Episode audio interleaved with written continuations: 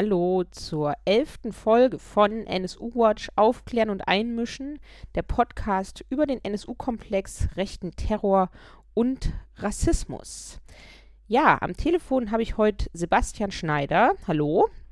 Hallo. Du beobachtest ja auch für uns in München den NSU-Prozess und ähm, protokollierst dort immer fleißig mit. Und deswegen sprechen wir jetzt über die letzten zwei Wochen. Aber nicht nur das, sondern wir werden jetzt die ganze Folge miteinander verbringen, denn du erzählst aus München und ich werde aus Hamburg dann ähm, erzählen, weil ich äh, war in dieser Woche beim ersten Prozesstag dabei gegen Stefan K. Der hat einen Anschlag verübt auf im Hamburger äh, Bahnstation Veddel äh, im Dezember letzten Jahres und da liegt ein rechter Hintergrund nahe. Warum und wie der Prozess bisher verläuft, dazu dann mehr und genau, dann werden wir am Ende nochmal auf ein paar Termine schauen und dann äh, ist das die diesmalige Podcast-Folge, die wir vorbereitet haben. Genau, schauen wir aber erstmal nach München. Jetzt scheint sich ja der Prozess so langsam tatsächlich dem Ende zu nähern und wir gucken auf die letzten zwei Wochen und da haben die sogenannte Altverteidigung äh, von Beate Zschäpe, Sturmstall und Heer, ja, die haben jetzt ihr Plädoyer abgeschlossen. Wie war das denn noch die letzten Tage? Ja, also erstmal äh, sind wir, glaube ich, wirklich in einer Phase, ähm, wo man sagen kann, jetzt sind wir wirklich so kurz vor dem Ende des Prozesses, ähm, ähm, wie wir das, also wie man das vorher noch nicht sagen konnte. Also wir befinden uns ja eigentlich, wenn man es ganz genau nimmt, seit einem Jahr am Ende des Prozesses. Also jetzt seit fast einem Jahr gibt, äh, sind Plädoyers gehalten worden ähm, und jetzt sind aber tatsächlich alle Plädoyers abgeschlossen und am vergangenen Dienstag ähm, ist dann auch äh, die Beweisaufnahme mal wieder geschlossen worden. Ähm, die letzten zwei Wochen, da geht es um äh, den 433., 434., 435. und äh, in dieser Woche den 436. Verhandlungstag. Und die ersten drei dieser vier Verhandlungstage, die äh, waren ausgefüllt vom Plädoyer, also von den, vom, äh, der Fortsetzung des Plädoyers ähm, von Anja Sturm. Das ist ähm, eine Verteidigerin aus dem Team der sogenannten Altverteidigung Schäpe, also von äh, Rechtsanwalt Stahl, Rechtsanwalt Herr und eben Rechtsanwältin Sturm. Und ähm, ja, sie hat ihr Plädoyer in der vergangenen Woche dann abgeschlossen, womit dann tatsächlich alle Plädoyers gehalten sind. Und was hat sie inhaltlich ähm, dann noch gemacht? Also die haben ja tatsächlich auch sehr lange ähm, plädiert nochmal. Was hat ähm, Anja Sturm dann noch ähm, gemacht in der Woche, die sie noch weiter plädiert hat? Also sie haben sehr lange plädiert in dem Sinne, plädiert in dem Sinne, dass ähm, ja, sie einfach sehr langsam vorgetragen haben. Also man muss vielleicht äh, Rechtsanwalt Stahl da ein bisschen rausnehmen. Der war äh, an einem, in einem Tag fertig mit seinem Plädoyer. Ähm, Frau Sturm hat insgesamt vier Tage gebraucht. Wobei einer der Tage äh, auch unterbrochen worden ist, äh, weil der Angeklagte Eminger angegeben hat, er hätte ähm, Migräne, weswegen äh, schon nach zwei Blöcken Plädoyer an dem Mittwoch ähm, der Tag unterbrochen wurde. Ähm, aber es war wirklich, also es war ein ausgesprochen, ja, meines Erachtens in die Länge gezogenes Plädoyer, sodass da auch schon wieder Befürchtungen aufkamen, ob das nicht vielleicht ähm, auch eine Verzögerungstaktik ist. Ähm, inhaltlich es ist so, dass Frau Sturm ähm, angeschlossen hat an Herrn Stahl. Herr Stahl hat ähm, das Thema Mittäterschaft gehabt. Also die Frage, war Beate Zschäpe Mittäterin ähm, bei den zehn Morden, den 15 Raubüberfällen und den äh, Sprengstoffanschlägen? Ähm, und sie hat dann ähm, das Thema, letztlich zwei Themen gehabt, äh, vor allen Dingen das Thema Mitgliedschaft in einer terroristischen Vereinigung, also den Vorwurf, der Mitgliedschaft in einer terroristischen Vereinigung und die Frage der Sicherungsverwahrung. Beate Zschäpe wird ja vorgeworfen, ähm, Teil einer terroristischen Vereinigung gewesen zu sein, zusammen mit Uwe Mundlos und Uwe Böhnhardt. Und ähm, mit diesem Vorwurf hat sich äh, Frau Sturm dann äh, sehr intensiv beschäftigt. Sie hat aber zunächst mal eine wahnsinnig lange äh, Beweiswürdigung vorgenommen, hat sich da vor allen Dingen über die Persönlichkeit von Frau Zschäpe ausgelassen Und ähm, ja, und ist dann erst äh, in, einem, in, einem, weiteren Schritt tatsächlich auch zur rechtlichen Würdigung gekommen. Ähm, wie schon zuvor hat auch äh, Anja Sturm Zschäpe als eine, ja, also letztlich äh, abhängige Person bezeichnet, die äh, nicht Teil einer terroristischen Vereinigung gewesen sei, sondern Teil einer Wohngemeinschaft, also letztlich nur habe mit den beiden Uwes zusammenleben wollen. Sie sei ja auch kinderlieb gewesen und tierlieb gewesen. Und das war sozusagen dieser große Beginn, der große Rundumschlag um äh, über äh, verschiedenste Zeuginnen und Zeugenaussagen aus den letzten fünf Jahren ähm, in Bezug auf Zschäpe. Und dann erst ist sie zu diesem Schritt übergegangen, äh, war sie nun Mitglied in einer terroristischen Vereinigung oder nicht. Man hätte sich das eigentlich vielleicht auch sparen können, denn äh, in dem Plädoyer von Rechtsanwalt Stahl war die Argumentation, sie war keine Mittäterin, sie hat mit den Taten der Uwes nichts zu tun gehabt. Und damit wäre sozusagen schon ähm, überhaupt strittig, dass es eine terroristische Vereinigung gibt. Denn eine terroristische Vereinigung muss laut Gesetz aus drei Personen bestehen. Wenn die, Terrorist, wenn die terroristischen Taten oder die Taten nur von den beiden Uwes begangen worden ist, worden sein sollen, dann ähm, besteht letztlich keine terroristische Vereinigung. Damit hätte man es eigentlich belassen können. Ja, Anja Sturm ist da aber doch etwas darüber hinausgegangen. Und ähm, ja, hat sich ja auch, was ähm, ja, ihr auch getwittert habt aus München, ähm, dazu verstiegen, ihr auch immer wieder sozusagen ähm, positive Persönlichkeitsmerkmale ähm, zuzuschreiben. Also dieses so, sie kann nicht schießen, sie kann, was sie kann, ist freundlich sein, also völlig geht weiß ich nicht, ob das äh, normales äh, anwaltliches äh, Handling ist, da auch noch sozusagen eine freundliche Persönlichkeit beschreiben zu müssen, neben dem, dass man als Anwältin, Anwalt vielleicht sagen muss, die Person ist halt nicht im Sinne der Anklage schuldig, aber die scheinen sich ja da ganz schön verstiegen zu haben, schien da so mein, mein Eindruck oder sehr weit auszuholen. Sie haben sehr weit ausgeholt. Ähm, mein Eindruck dazu ist eigentlich, dass es vor allen Dingen darum geht zu zeigen, dass Sie im Unterschied zu der neuen Verteidigung Schäpe die ja erst im Jahr 2015 äh, hinzugekommen ist, eben zeigen wollen, dass sie die gesamte Beweisaufnahme mitgemacht haben, dass sie alle Zeugen und Zeuginnen kennen, dass sie wissen, was die gesagt haben und so weiter und so fort. Es erschien mir sehr stark so, dass sich äh, die Verteidigung, also die Altverteidigung Schäpe, ja doch eher selber darstellen wollte und sozusagen dieses Plädoyer noch einmal so als eine Art Visitenkarte benutzt hat. Und in dem Zuge sind dann eben diese Darstellungen gekommen, auch schon bei Rechtsanwalt äh, Herr sehr stark, also der auch sehr weit ausgeholt hat für seinen Teil. Und äh, ich glaube, das ist ein bisschen der Hintergrund, das ist zumindest meine Einschätzung. Und Sie haben ja dann auch noch ein paar Beweisanträge gestellt. Wie ist damit ähm, umgegangen worden? Also die Beweisanträge, die sind an dem jetzt äh, vergangenen Dienstag abgehandelt worden. Ich wollte noch mal kurz zurückkommen auf das, äh, auf das Thema der terroristischen Vereinigung mhm. vorher. Ähm, also diese Argumentation der terroristischen, äh, dass, dass sie nicht Mitglied einer terroristischen Vereinigung war, die hätte, wie gesagt, ähm, eigentlich schon abgeschlossen sein können mit der Argumentation, es gab gar keine terroristische Vereinigung. Wie gesagt, es müssen drei Personen sein. Die Argumentation von Sturm, Stahl und Heer ist, die beiden Uwes waren die Täter. Chap wusste nichts davon, beziehungsweise hat immer dahinterher hinterher erst davon erfahren. Und damit hätte eigentlich im Grunde keine terroristische Vereinigung bestanden. Stattdessen hat jetzt aber äh, Sturm, also statt es dabei zu belassen, hat äh, Sturm jetzt eben auch versucht, letztlich den NSU nicht zu einer, äh, also den, zu bestreiten, dass der NSU eine terroristische Vereinigung gewesen sei, auch auf der inhaltlichen Ebene. Und zwar nicht in dem Sinne, man kann natürlich durchaus auch Kritik üben äh, am Paragraphen 129a des Strafgesetzbuches, der eben die Mitgliedschaft äh, in einer terroristischen Vereinigung äh, unter Strafe stellt. Da gibt es von Seiten linker und äh, fortschrittlicher äh, Juristinnen und Juristen natürlich und auch von der, von der linken äh, Kritik dran, aber das, diese, um diese Kritik ging es Sturm überhaupt nicht. Ähm, sie hat sich letztlich auf der Ebene dieses Paragraphen bewegt.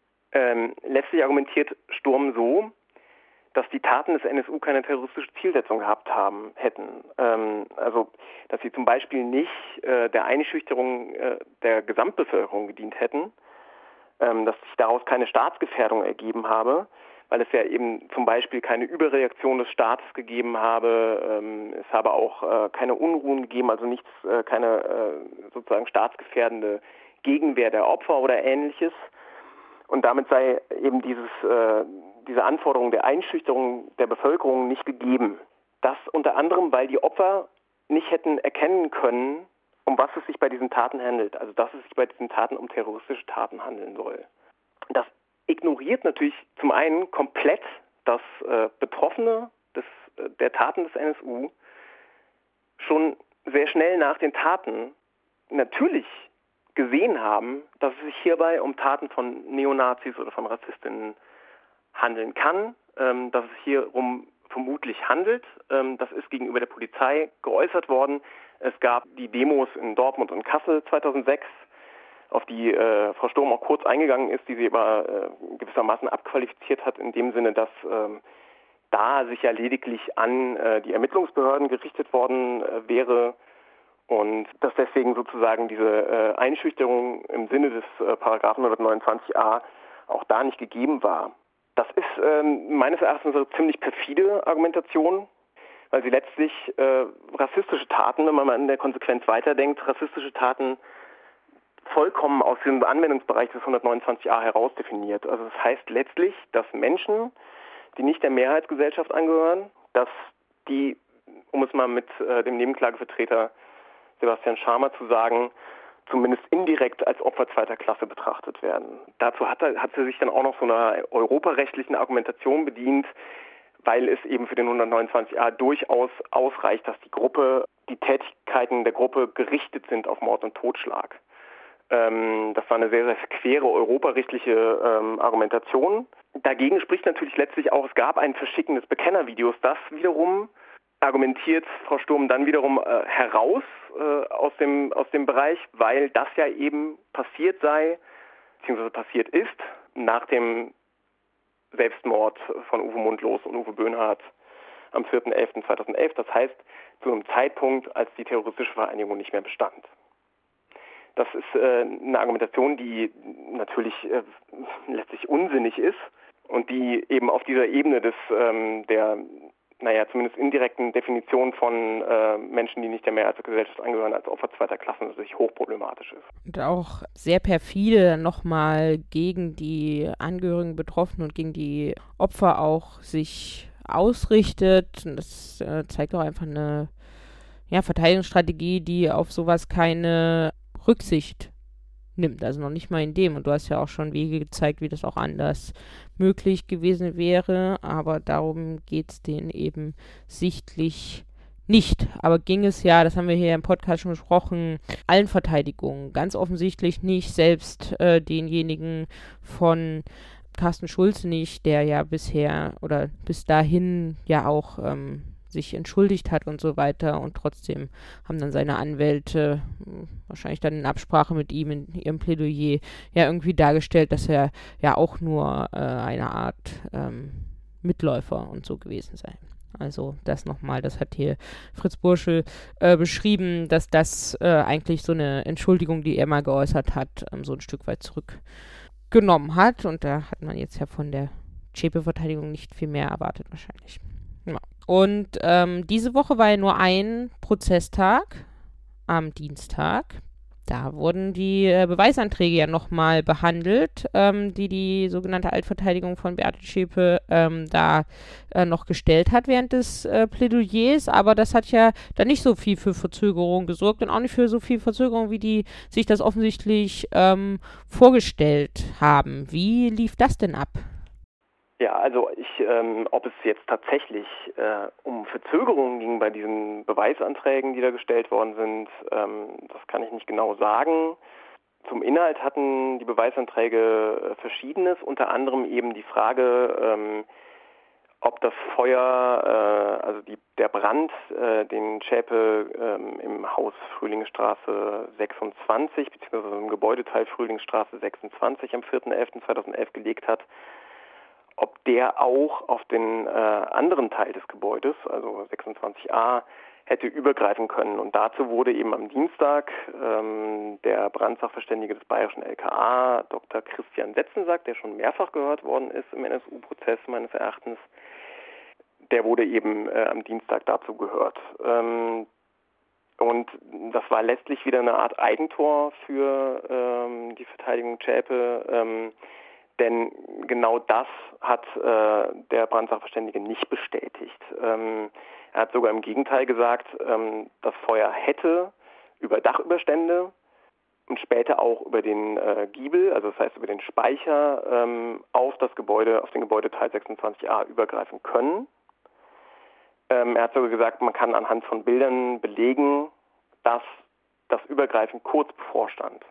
Das heißt, wenn die Feuerwehr länger gebraucht hätte, um äh, zum Brandort zu kommen, hätte das Feuer auf jeden Fall auf äh, den Gebäudeteil 26a übergreifen können.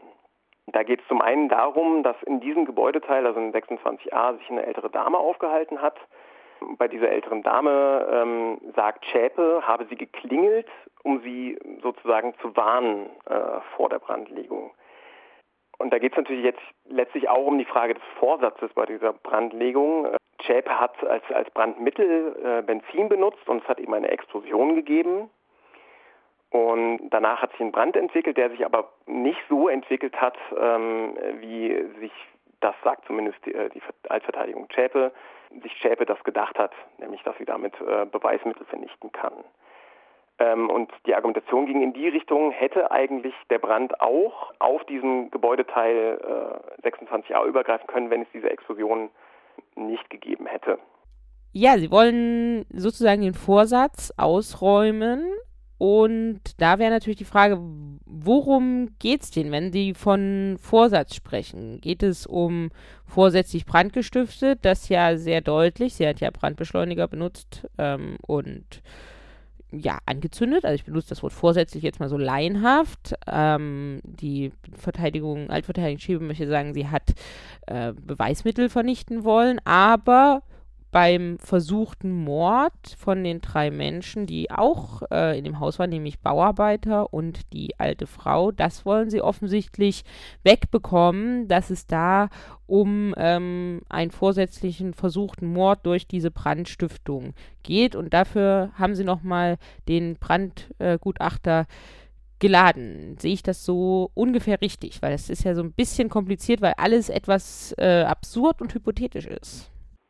Das ist ungefähr äh, so richtig, genau. Und die argumentieren eben, wenn es einen Vollbrand gegeben hätte, dann, ähm, äh, dann wäre diese ältere Dame äh, im Gebäude nebenan, beziehungsweise im Gebäudeteil nebenan, äh, ja nicht gefährdet gewesen. Das im Übrigen hat äh, der Sachverständige auch nicht bestätigt und daraufhin wollten sie eigentlich, hatten sie an dem Dienstag sogar nochmal angedeutet, dass sie jetzt auch noch einen Brandschutz-Sachverständigen hören möchten, also jemanden, der sich damit auskennt, wie Einrichtungen zum Brandschutz, wie sie sich das gestaltet, wie solche baurechtlichen Fragen in Bezug auf Brandschutz zu bewerten sind und so weiter. Ähm, das ist, äh, erscheint mir insofern absurd, als dass ähm, sich also Zschäpe einerseits irgendwie zwar über das Brandmittel angeblich keine großen Gedanken gemacht haben soll, auf der anderen Seite aber offenbar über die ähm, Dichtigkeit oder die äh, Brandbeständigkeit äh, einer Mauer äh, Gedanken gemacht haben soll und tatsächlich ähm, im Blick gehabt haben soll, äh, dass wenn sie einen Brand legt, äh, der nur Auswirkungen auf die, den Gebäudeteil 26 äh, hat und nicht eine Auswirkung auf 26a.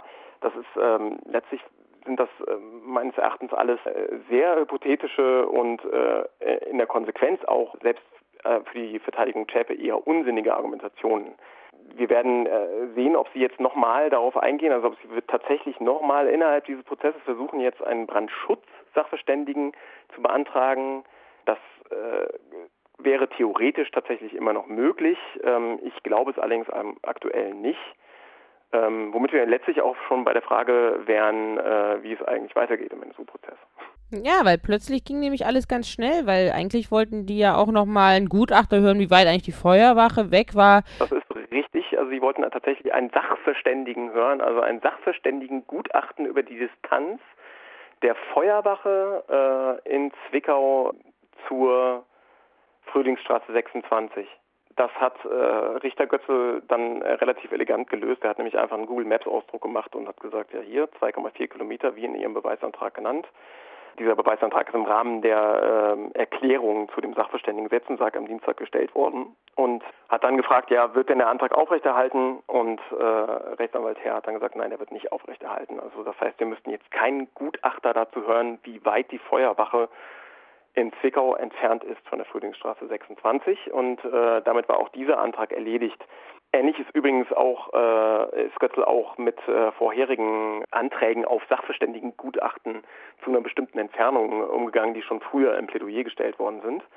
Ähm, er hat nämlich auch da äh, einfach Google Maps Ausdrucke gezeigt und daraufhin wurden diese Anträge zurückgenommen, womit dann tatsächlich alle Anträge ähm, erledigt waren und dann ging es eben um die Frage, äh, werden jetzt hier noch weitere Anträge gestellt oder nicht? Und letztlich äh, waren wir dann schon bei der Abklärung, wie lange denn die letzten Worte äh, dauern werden. Also die Angeklagten haben ja das Recht auf das letzte Wort. Also sie dürfen sich nochmal äußern vor dem Urteil. Und das wurde dann schon abgefragt. Es wurde nochmal eine Ergänzung zum Plädoyer der Verteidigung Eminger abgegeben von Seiten Rechtsanwalt Kaisers. Und dann waren wir letztlich am Ende äh, an einem Dienstag, sodass wir jetzt im Grunde von Seiten des Gerichts nichts weiter haben als die letzten Worte der Angeklagten und das Urteil. Und das heißt aber, die Bundesanwaltschaft, das hatten wir hier noch mal, immer noch mal besprochen, dass die noch mal antwortet auf die Plädoyers, das äh, passiert jetzt also nicht. Nö, es gab die Frage nach Ergänzungen, also ob jemand äh, Ergänzungen vornehmen möchte zu seinem Plädoyer. Und Daraufhin hat Bundesanwalt Diemer gesagt, es bleibt, das hat er schon mehrfach gemacht im Rahmen der letzten äh, Wochen, es bleibt bei unseren äh, Ausführungen, in unserem Schlussvortrag und bei unseren Anträgen. Aus der Nebenklage hat sich auch niemand äh, ergänzend geäußert. Es gab eben nur diese ergänzenden Äußerungen von Seiten der Verteidigung Eminger nochmal. Womit das Programm abgeschlossen war und dann auch tatsächlich die Beweisaufnahme geschlossen wurde. Wobei man dazu sagen muss, die Beweisaufnahme wurde jetzt schon mehrfach wieder geöffnet und äh, wieder geschlossen. Das heißt, das ist jetzt kein ab absoluter Schutz davor, dass nicht äh, doch noch irgendwie Anträge oder ähnliches kommen. Aber angekündigt ist ja, nachdem die letzten Worte dann nicht gesprochen wurden, am Dienstag, dann wurden ja zwei Prozesstage abgesetzt, der Mittwoch und der Donnerstag, und dann wurde angekündigt, 3. Juli ist es dann soweit, fünf Minuten Beate Schäpe, alle anderen jeweils so zwei Minuten und André Eminger nicht, oder? Wenn ich das richtig gesehen habe, so sind die letzten Worte geplant. Genau, also die aktuelle Planung ist nächsten Dienstag, 3. Juli. Äh, letzte Worte der Angeklagten. Ähm, Schäpe etwa fünf Minuten, Eminger äußert sich nicht. Ähm, das hat, äh, ist auch schon am Ende des Plädoyers, also vor jetzt einigen Wochen, äh, so angekündigt worden, dass er sich nicht äh, äußern wird nochmal und die anderen so etwa eine Minute. Also das ist, also letztlich ist diese ganze Geschichte äh, relativ schnell erledigt, diese letzten Worte. Ähm, also es werden sich alle äh, außer Eminger äußern, das heißt Schäpe, Wohleben, Schulze und äh, auch der Angeklagte Gerlach werden sich nochmal äußern, aber wie gesagt, alle recht kurz. Und damit wäre dann tatsächlich das Programm ähm, des Prozesses eigentlich abgeschlossen. Und das heißt, wenn da nicht noch was dazwischen kommt, was in diesem Prozess immer sein kann. Aber zum heutigen Tag, wir nehmen heute auf am 29.06., dem Freitag, was würdest du sagen, wann kommt die Urteilsverkündung vom heutigen Stand aus? Ja, das ist natürlich immer eine Frage. Also auch jetzt bin ich nicht total überzeugt davon, dass uns nicht am kommenden Dienstag noch irgendwas vorgesetzt wird. Es gab, wie gesagt, diese Ankündigung ähm, auf äh, ein, eines Beweisantrages äh, auf Einholung eines Gutachtens eines Brandschutzsachverständigen. Ähm, das kann immer noch kommen. Das ist nicht ausgeschlossen. Das kann alles theoretisch noch bis zum Urteil kommen. Es sieht für mich jetzt gerade nicht danach aus. Und dann wäre ähm, sozusagen ein relativ folgerichtiger äh, Tag für den für die Urteilsverkündung, ähm, die äh, auf den, auf die, also die übernächste Woche von heute vom 29.06. aus betrachtet. Ähm, das hieße 10., 11., 12. Juli. Ich würde fast sagen, es ist nicht unwahrscheinlich, dass es der Mittwoch werden könnte, also der 11. Juli. Ähm, es gibt, wie gesagt, eine Frist von zehn Tagen, beziehungsweise am 11. Tage äh, muss das Urteil ähm, gesprochen werden. Und das sind keine Verhandlungstage und auch keine Werktage, es sind Tage. Das heißt, es muss innerhalb, also angenommen, wir haben die letzten Worte, muss innerhalb der darauffolgenden Woche ähm, tatsächlich dann ähm, das Urteil fallen. Und ich nehme an, also theoretisch wäre es natürlich möglich, dass schon am direkt darauffolgenden Tag, theoretisch sogar am selben Tag, ähm, alles sehr theoretisch, also am selben Tag äh, wie bei den letzten Worten, das Urteil gesprochen wird. Das ist aber sehr theoretisch. Ich gehe davon aus, dass sie eine längere Pause machen werden, also dass der Senat eine längere Pause machen wird. Und ich glaube nicht, dass sie nur eine Woche sein wird, ähm, sondern ich gehe davon aus, dass es ein bisschen länger sein wird. Deswegen gehe ich eigentlich aktuell vom 11. Juli aus. Also dem Mittwoch. Aber natürlich trotzdem bereithalten, falls nächste Woche ähm, alles sehr, sehr schnell geht, was rein theoretisch sein kann, aber ähm, genau, alle Vorbereitungen laufen jetzt für die übernächste Woche. Und wenn wir nächste Woche mehr wissen und das Datum dann wissen, werden wir auch, das kann ich schon mal ankündigen, falls das so sein sollte, werden wir auch den zweiwöchigen Turnus des Podcasts verlassen und dann auch nochmal eine äh, Tag X Ankündigungs ähm, Sonderfolge machen. Aber das nur schon mal so ähm, vorweggeschickt, eine Art Termine-Sonderfolge mit Überblicken, wo dann überall etwas passiert, zumindest das, was wir dann bis dahin wissen. Aber das nur mal ähm, so als äh, kleine Zwischenankündigung. Jetzt können wir es ja noch nicht fest versprechen und fest sagen. Falls die nächste Woche so läuft, wie wir glauben, dass sie läuft, dann machen wir das hier von Podcast-Seite so und dann ähm, wäre äh, die Urteilsverkündung entsprechend. Genau, es steht immer alles äh, in diesem Prozess und gerade solche äh, Vorhersagen, das steht immer alles unter dem Vorbehalt. Ich kann das nicht sicher sagen. Es kann immer noch eine ganze Menge dazwischen kommen. Ähm, Nochmal zu der Frage, ob das dann nächste Woche tatsächlich schon sein könnte. Ich, wie gesagt, das ist eine sehr theoretische Angelegenheit. Es müsste, würde zum Beispiel bedeuten, dass äh, Nebenklägerinnen und Nebenkläger keine Zeit haben, sich ähm, das einzurichten, dass sie zum Urteil ähm, kommen können. Ich glaube nicht, dass der Senat das macht. Also deswegen ist es sehr wahrscheinlich, dass der 10., 11., äh, 12. Juli die Woche sein wird. Alles klar. Gut, dann blicken wir jetzt mal nach Hamburg und tauschen die Rollen, weil jetzt fragst du mich, was ich ähm, diese Woche in dem Prozess in Hamburg erlebt habe und ich äh, werde davon erzählen. Genau, also es geht um den Anschlag an der S-Bahn-Station Veddel im Dezember 2018, äh 2017.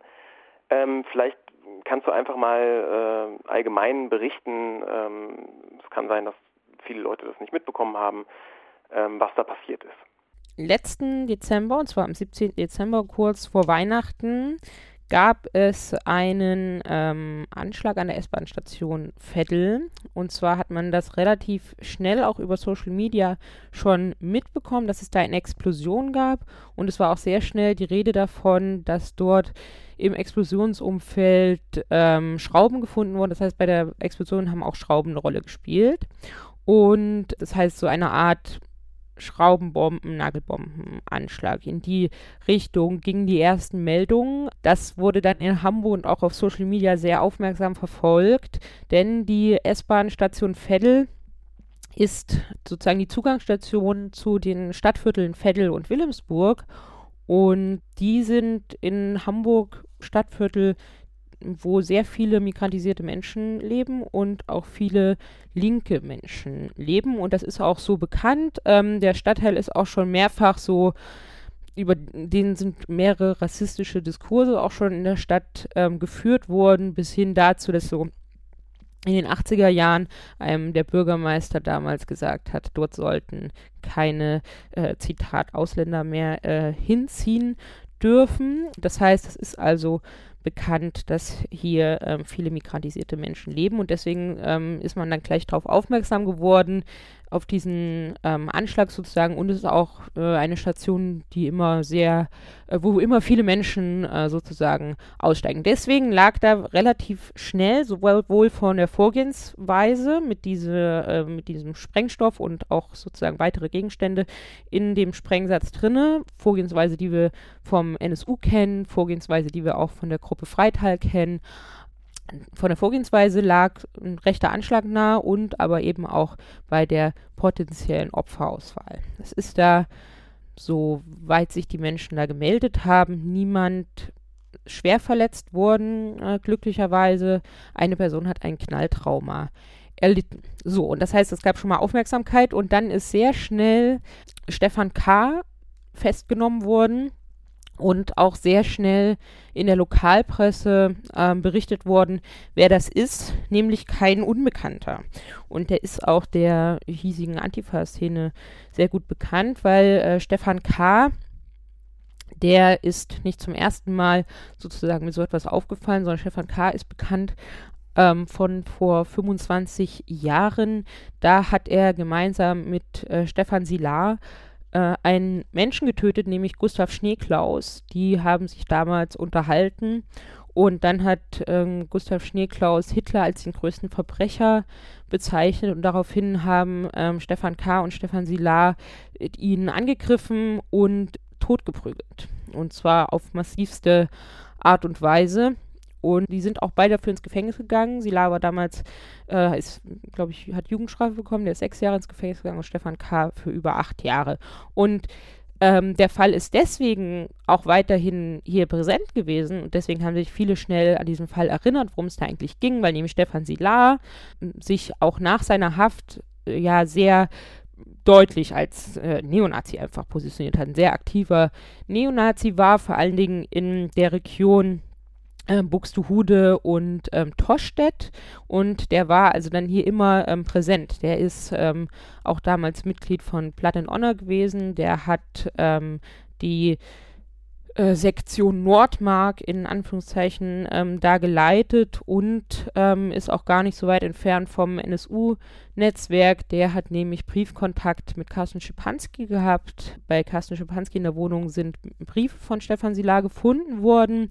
Ähm, Carsten Schipanski ist V-Mann Piatto, der in Brandenburg äh, gelebt hat und dort neonazistisch aktiv war und aber auch dem Verfassungsschutz äh, über den NSU berichtet hat, nämlich dass sie sich ähm, Waffen besorgen und Überfälle begehen. Das ist beispielsweise eine Information, die Carsten Schepanski geliefert hat. Und der ist wiederum ein Brieffreund von Stefan Silar und der war sehr extrem exponiert einfach ähm, jahrelang. Der hatte in Torstedt einen Laden, einen Neonazi-Klamottenladen, gegen den es äh, sehr viel Proteste gab, weil es eben auch auf, sich sich dann um einen Organisationspunkt der Neonazi-Szene gehandelt hat und einfach Torstedt äh, zu einer No-Go-Area sozusagen eingerichtet werden sollte von ähm, Nazis für ja, von Rassismus betroffene Menschen und für linke Menschen, die sollten sich dort nicht mehr blicken lassen. Das haben die versucht, dort durchzusetzen und auch mit massiver körperlicher Gewalt. Und das heißt, er war immer präsent und der äh, Mord an äh, Gustav Schneeklaus war immer präsent. Und das heißt, als dann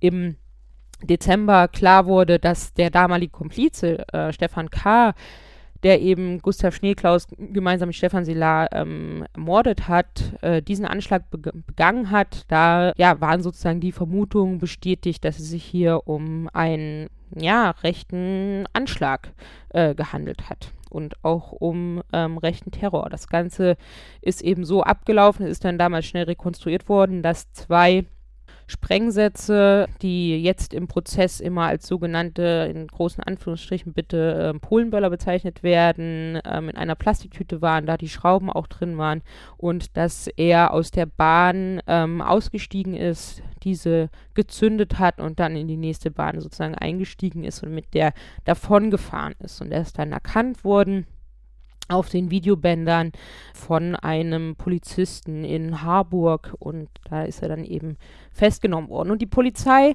hat sich dann immer sehr bedeckt gehalten. Es ist dann immer wieder aufgrund seines, seiner Geschichte gefragt worden, ja, handelt es sich denn um einen rechten Hintergrund? Ähm, es ist auch eine Demonstration gemacht worden von antifaschistischen Strukturen hier in Hamburg, die auf genau diesen Hintergrund ähm, hingewiesen haben. Und die Polizei hat aber immer gesagt, ja, der ähm, Stefan K., der hat ja schon ganz lange keinen Kontakt mehr zur Neonazi-Szene und er sei jetzt Teil der Trinkerszene in Harburg. Also sie haben so ein Bild ähm, gezeichnet, ja, von jemandem, der das im Grunde alkoholisiert begangen hat und eben Teil dieser Trinkerszene war und unpolitisch sei. So, das sind natürlich so Strategien der Polizei, auf die man ja, mit der Erfahrung, die wir haben mit rechten terrorrechten Anschlägen, einfach nicht viel geben kann. Und deswegen, ja, hat dieser Prozess, der jetzt angefangen hat, am ähm, Mittwoch natürlich ähm, auch die besondere Aufmerksamkeit ähm, von antifaschistischen Strukturen. Genau, und der hat jetzt am Mittwoch angefangen. Ja, magst du vielleicht äh, davon berichten? Also, mhm. wenn ich es richtig verstanden habe, warst du äh, auch anwesend, ähm, was da bisher geschehen ist. Mhm. Die äh, Anklage der äh, Staatsanwaltschaft, die orientiert sich schon mal offensichtlich nicht an diesen Polizeigeschichten, weil die Anklage der Staatsanwaltschaft, die äh, klagt tatsächlich auf versuchten Mord unter anderem und ähm, heimtückische Herbeiführung einer Sprengstoffexplosion und auch Sachbeschädigung als letztes, aber die nimmt eben eine sehr, ja, versucht da eine sehr hohe Anklage ähm, sozusagen durchbekommen zu bekommen. Das ist auch vom Landgericht Hamburg entsprechend angenommen worden. Er ist also jetzt angeklagt wegen ähm, versuchten Mordes und ja, am ersten Prozesstag war eigentlich so ein bisschen so dieses Bild, was die Polizei von Stefan K. gezeichnet hat, wurde da eigentlich ad absurdum geführt, weil natürlich rufen so Dinge wie der die Person gehört der Trinkerszene auf äh, an, die sollen ja auch bestimmte Bilder aufrufen und dagegen war der Angeklagte eigentlich ein relativ, sagen wir mal, also der wirkt eigentlich relativ fit. Da haben wir ähm, etwas, ein bisschen was anderes erwartet durch dieses ähm, Bilder der Polizei, die da aufgerufen wurden. Und ähm, dann hat ähm, Stefan K. durch seinen Anwalt eine Erklärung verlesen lassen, die so funktioniert hat, dass er gesagt hat, er hätte das gemacht. Also er hat das sozusagen gestanden. Er habe aber niemanden töten wollen und habe nur Leute erschrecken wollen. Und an diese Sprengsätze sei er nur bekommen, gekommen, weil ihm ein Kumpel die an dem Tag geschenkt hätte. Ähm, er habe die aber nicht in seinen Rucksack packen wollen, weil da schon Leergut drin war und ja, hätte dann, die wären dann in der Plastiktüte gewesen.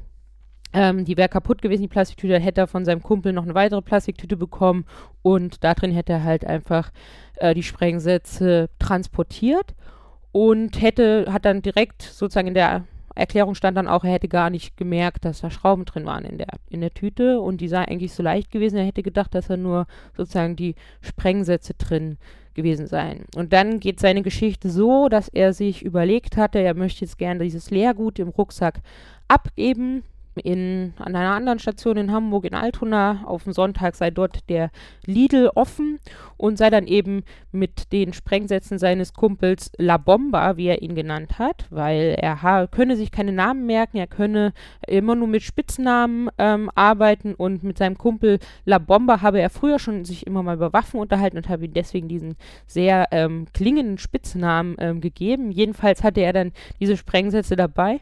Das heißt, ich habe richtig verstanden, er kann, er kann den Namen dieser Person überhaupt nicht benennen und er, äh, er kennt nur diesen, diesen Spitznamen. Genau. Ähm, das erinnert mich ein bisschen an äh, Aussagestrategien äh, diverser Neonazis, die als Zeuginnen und Zeugen im NSU-Prozess ausgesagt haben, die auch immer gesagt haben, sie können sich an Namen nicht erinnern oder sie kennen nur die Spitznamen. Das ist äh, eine erstaunliche Parallelität, wie ich finde. Ja, äh, diese Aussage beinhaltet einige Klassiker praktisch aus Neonazi-Aussagen. Das war sozusagen nicht das erste, dass ich plötzlich an äh, sowas wie Namen nicht äh, erinnert werden kann, sondern nur an selbstgegebene ähm, Spitznamen.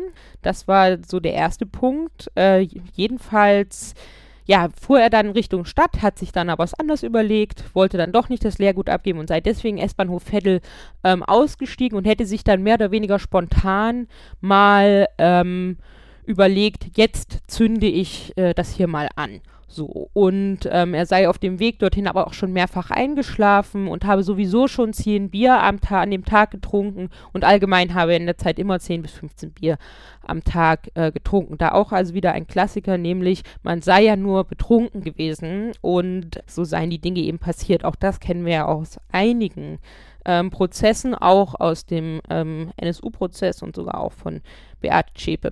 Jedenfalls ähm, habe er dann die Böller, äh, die Polenböller, wie er sie genannt hat, ähm, angezündet und sei dann wieder in die Bahn eingestiegen. Uns hätte ganz schön geknallt, gar nicht so laut, wie er gedacht hätte, aber schon und äh, hätte sich dann auch gefreut, weil er eben die Leute erschrecken konnte, so wie er es ja gewollt habe. Dann sei er aber von der Polizei vernommen worden und ähm, dann erst wäre ihm aufgegangen oder die Polizei hätte ihm klargemacht, dass das ja ganz schön krass wäre und erst da sei ihm klar geworden, was diese äh, Sprengsätze für eine Wirkung hätten. Und ja, das würde ihm auch leid tun. Und dann war er völlig vor den Kopf gestoßen, wie, ja, was ihm hier vorgeworfen wird und wie die Anklage lautet. Weil das habe er ja wirklich nicht gewollt. Das war also die zwei A4-Seiten, die da der Anwalt vorgelesen hat. Das war auch mal wieder deutlich geprägt von ähm, so einem Anwaltssprech und deutlich davon auch geprägt, dass man schon merkt, okay, in welche Richtung sollen hier äh, die Verteidigungsstrategien eigentlich gehen. Und es ist ja auch immer wieder, hast du ja selbst schon jetzt angemerkt, bizarr, sich ja anzuhören, wie Neonazis versuchen, sich vor Gericht zu verteidigen und welche Ausreden da gefunden werden für ja die Anschläge, die sie begehen. Der Anwalt hat dann später noch eine Erklärung vorgelesen, eine eigene Erklärung, und einen Antrag gestellt, wo er eben dann auch nochmal auf das mögliche politische Motiv eingegangen ist. Das hat sozusagen Stefan K. in seiner äh, Einlassung da nicht gemacht. Jedenfalls der Anwalt hat gesagt, ja, ähm, sein Mandant, der sei ja schon seit über zehn Jahren, habe der ja keine Kontakte mehr zur äh, Skinhead- und Neonazi-Szene und das sei ja schon 25 Jahre her. Der andere Fall, das hat er extra äh, die 25 nochmal so betont und ähm, das sei ja von der Staatsanwaltschaft so an die Presse weitergegeben worden und sei ja schon die totale Vorverurteilung ähm, seines Mandanten, die da passieren würde. So. Also ähm, auch was, was wir aus den ersten Tagen vom äh, NSU-Prozess äh, kennen, dass da die damalige Verteidigung von Bertel Schäpe die heutige sogenannte Altverteidigung ja auch ähm, gesagt hat, die Mandantin sei vorverurteilt, unter anderem, weil auf einem Ordner NSU stehen würde. Also Ähnlichkeiten auf jeden Fall. Äh, was sie im Übrigen in den Plädoyers jetzt gerade auch nochmal äh, sehr, sehr ähm, ausführlich wiederholt hat, also diesen Vorwurf der Vorverurteilung ähm, von Zschäpe.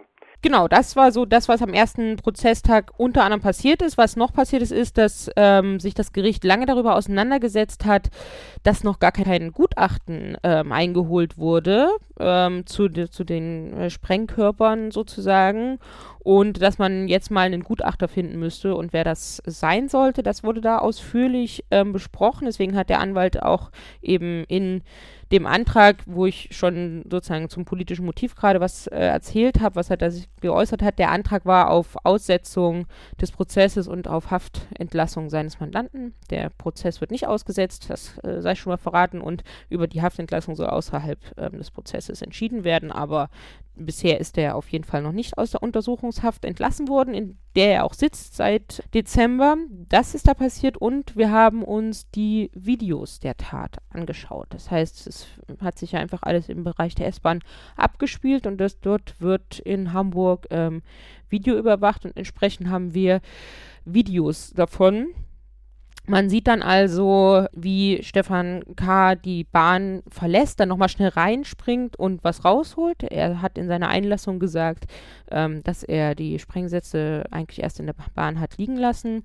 Man sieht ihn auch auf dem Hinweg, wie er zwar äh, aus einer Bierflasche trinkt, aber dass er eingeschlafen ist, auf den Videos nicht zu sehen. Jedenfalls steigt er dann aus, verbringt dann fünf Minuten äh, an einem sehr kalten Dezembertag auf diesem Bahnsteig Veddel und auf dem gegenüberliegenden Gleis fährt dann die Bahn wieder in die andere Richtung ein und erst dann zündet er in der Tüte diese Sprengsätze. Von außen ist das dann wahrscheinlich nicht zu sehen gewesen, was da drin ist.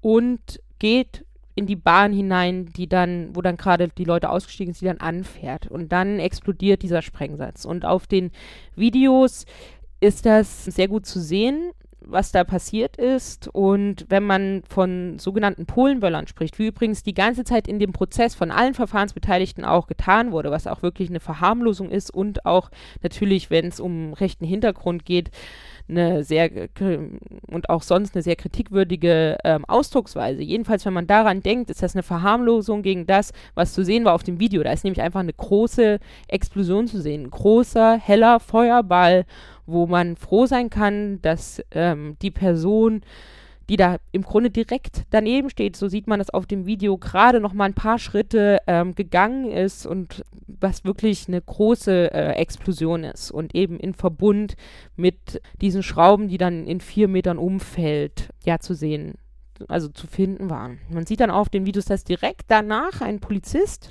die, den Bahnsteig betritt. Der telefoniert und hat so eine Sporttasche dabei. Das heißt, er ist wahrscheinlich ähm, eher außer Dienst, aber in Uniform. Und der wird dann aber auch direkt von Leuten dort angesprochen, dass dort gerade was passiert ist. Und der wird auch als Zeuge in den Prozess geladen. Ja, und ähm, an dem ersten Prozesstag ist dann auch das Beweisprogramm so ein bisschen umrissen worden, grob. Es geht also um Leute, die mit in der Bahn waren, die ihn also haben einsteigen sehen. Es geht auch um Leute aus dem Umfeld und es geht um ähm, ermittelnde Beamte und eben um die Sachverständigen, die Gutachter, die jetzt auch inzwischen geladen sind. Genau, das war der erste Prozesstag. Und äh, wenn ich es richtig verstanden habe, gab es heute einen weiteren Prozesstag. Kannst du dazu was sagen? Mhm. Ähm, es sind Prozesstage tatsächlich jetzt bis September angesetzt, jetzt nicht so, so regelmäßig wie beim, beim äh, NSU-Prozess, aber schon relativ viele und die Richterin hat auch schon angedeutet, das Prozessprogramm sei voll. Heute war ich dort nicht anwesend, aber man hat schon gehört, was dann heute war. Ähm, nämlich, es haben erstmal drei Zeugen und Zeuginnen ausgesagt, die ihn beobachtet haben an dem Tag. Und ähm, zwei von denen haben gesagt, dass er gegrinst hat nach der Ausführung der Tat und es sei aber kein Schwanken erkennen gewesen oder irgendeine Alkoholwirkung erkennen gewesen. Das heißt, zu erkennen gewesen. Das heißt, diese Aussagen von Zeugen und Zeuginnen haben das bestätigt, was man auf den Videobändern gesehen hat, dass der jetzt von außen sichtbar keinerlei etwaige Einschränkungen von Alkohol hatte, zumindest nicht im, im Bewegungsablauf. Und dann wurde spontan geladen die ähm, Ex-Frau des Angeklagten. Und die hat dann ausgesagt. Und ähm, das ist die erste Aussage, die neben dem, was wir aufgrund des Hintergrunds und aufgrund der, ähm, des Vorgehens und der Opferauswahl eh schon vermutet haben, nämlich die ersten Aussagen zum Motiv. Und sie hat ähm, ausgesagt, dass er eben immer wieder ja davon gesprochen hat, dass er Hitler-Fan sei und auch ja Gewalt nicht abgeneigt ähm, sei.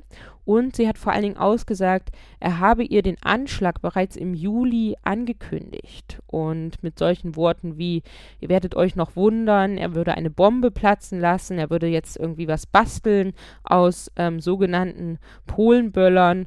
Und er hat auch immer wieder massiv rassistische Aussagen über die Jahre getätigt. Und das heißt, da ja, wird natürlich diese Verteidigungsstrategie schon mal in Luft aufgelöst, von wegen, er sei ja unpolitisch gewesen, hätte keinen Kontakt mehr zur Nazi-Szene und ja, hätte das alles gar nicht geplant. Das wird hier schon mal massiv in ähm, Widerspruch gerückt und seine Ex-Frau hat also eindeutig gegen ihn ausgesagt. Und davon mal ganz ab, diese Argumentation, man bräuchte für einen rechten Anschlag ähm, Neonazi-Kontakte und dass nur durch Neonazi-Kontakte feststellbar sei, dass jemand selber dieses Gedankengut hat, ist ja absurd.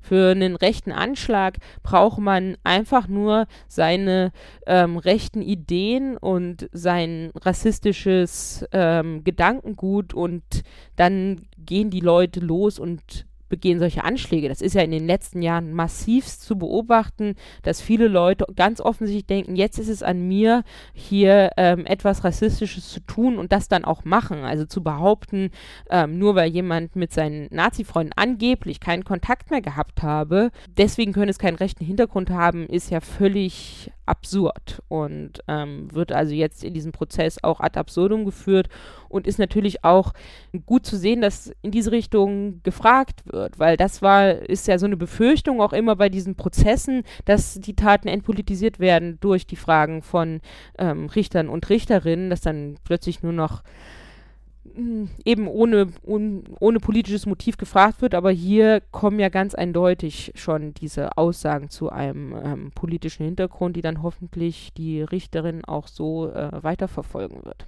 Ja, das ist der aktuelle Stand. Wir werden da äh, sicherlich auch hier im Podcast, wenn dann der Prozess abgeschlossen ist oder wichtige Dinge passieren, noch einmal drüber sprechen. Aber dieser Anschlag, der ist ganz schön unbekannt ähm, bisher und verdient auf jeden Fall mehr Aufmerksamkeit, weil er ja eben auch wieder das Vorgehen der Polizei und das Vorgehen von Neonazis und so weiter eben sehr gut ähm, aufzeigt und gleichzeitig ja auch zeigt, wie dann die Aufmerksamkeit eigentlich ganz gut funktioniert hat letzten Dezember. Also dass man relativ schnell darauf aufmerksam geworden ist und ähm, sich dann hat nicht beirren lassen darin, eben immer wieder nachzufragen, was ist denn hier mit einem mit dem rechten Hintergrund und sich nicht von Aussagen der Polizei und so weiter hat davon beirren lassen. Genau, das ist das und da bleiben wir, wie gesagt, dran. Dann kommen wir jetzt nochmal zum Schluss zu den Terminen neben dem Termin Urteilsverkündung, den wir jetzt ja noch nicht richtig festlegen können, ähm, gibt es nächste Woche am 6.7. in Münster äh, einen Vortrag, nämlich äh, zu eigentlich uns, nämlich äh, NSU Watch und die Rolle antifaschistischer Prozessbeobachtung. Da gibt es in Münster nämlich eine äh, Veranstaltungsreihe, die sich um antifaschistische Interventionsmöglichkeiten ähm, und so weiter drehen und ähm, da sprechen wir eben über unsere Rolle als antifaschistische ProzessbeobachterInnen. Ähm, und am 17. Juli noch ein bisschen hin in Fürth gibt es die Veranstaltung Zu viele Fragen ungeklärt mit Birgit Meyer und Mehmet O. Mehmet O ist der Überlebende des ähm, sogenannten Taschenlampenanschlags, dem Anschlag, den der NSU 1999 in Nürnberg begann, be begangen hat und ähm, der ja erst durch äh, die Aussage von Carsten Schulze im Prozess bekannt geworden ist. Ja, das wären die Termine für dieses Mal. Und ich bedanke mich bei dir, äh, Sebastian, dass du diesmal dabei warst. Gerne. Und wir hören uns dann hier im Podcast alle wieder. Entweder nächste Woche schon, wenn die Urteilsverkündung übernächste Woche ist, ähm, oder ansonsten in unserem gewohnten zweiwöchigen Rhythmus. Und ja, bis dahin äh, findet ihr uns auf Twitter at NSUWatch, auf unserer Homepage nsu-watch.info und auch bei Facebook. Und unsere Arbeit wäre nicht möglich ohne ähm, Spenden und wir bedanken uns für die ähm, vielen Spenden, die uns erreicht haben in den letzten Jahren und unsere Arbeit ist aber weiterhin darauf angewiesen, deswegen freuen wir uns auch weiterhin über Spenden. Ähm, genau, und dann hören wir uns in der nächsten, dann zwölften Folge von NSU Watch aufklären und einmischen wieder. Tschüss.